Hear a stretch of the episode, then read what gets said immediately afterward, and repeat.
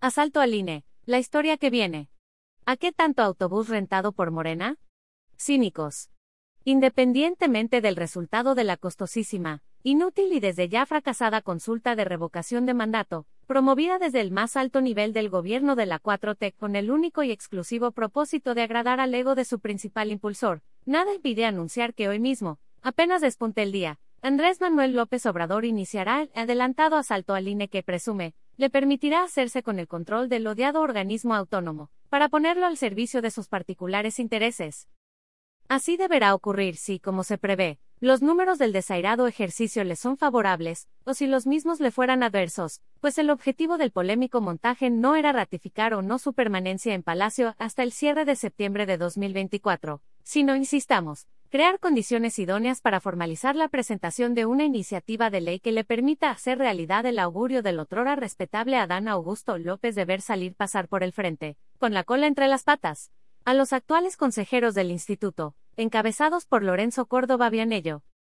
la suerte, pues, está echada y nada ni nadie obligará a modificar el guion de la partitura definida por los impulsores del nuevo socialismo latinoamericano que huelga insistir igual permitió a los asesinos hermanos Fidel y Raúl Castro y afines arrasar con la democracia y perpetuarse en el poder en Cuba, que a Hugo Chávez y al ignorante Nicolás Maduro hacerlo en Venezuela o al impresentable Evo Morales en Bolivia.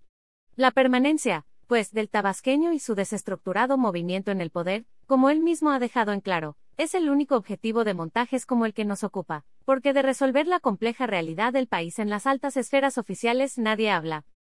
No deberán, pues, pasar muchas horas antes de poder confirmar lo anterior, y como de hecho ha ocurrido en los últimos 40 meses, para poder atestiguar cómo el interés de la 4T tiene mucho más que ver con su permanencia y control del poder político que con la solución de la creciente problemática nacional en materia de salud, donde la declinante calidad de atención y servicio a la población y la falta de fármacos es ya endémica, de seguridad, donde las cifras récord en lo que actos violentos y pérdida de vidas humanas se refiere se elevan al paso de las horas o con la declinante economía cuyo avance hacia el caos se antoja irreversible.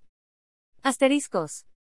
Ayer, por cierto, las puertas mismas del Instituto Nacional Electoral, representantes de decenas de organizaciones sociales, encabezadas por Misión Rescate México, que en la capital lidera Carlos Cortés, ofrecieron su participación activa para enfrentar cualquier embate que desde el gobierno se enderece contra el organismo autónomo. Bien. Ahora sí que contra lo que no pocos auguraban, el Consejo Político del PRI mandató a sus diputados a votar en bloque contra la regresiva propuesta de reforma eléctrica del gobierno, pues, argumentó, no vamos a aprobar una reforma que produzca energía costosa, que atente contra los mexicanos, su salud y contra el medio ambiente. Punto para Emelito. Aceptemos, aunque. Veámonos el miércoles, con otro asunto de naturaleza política.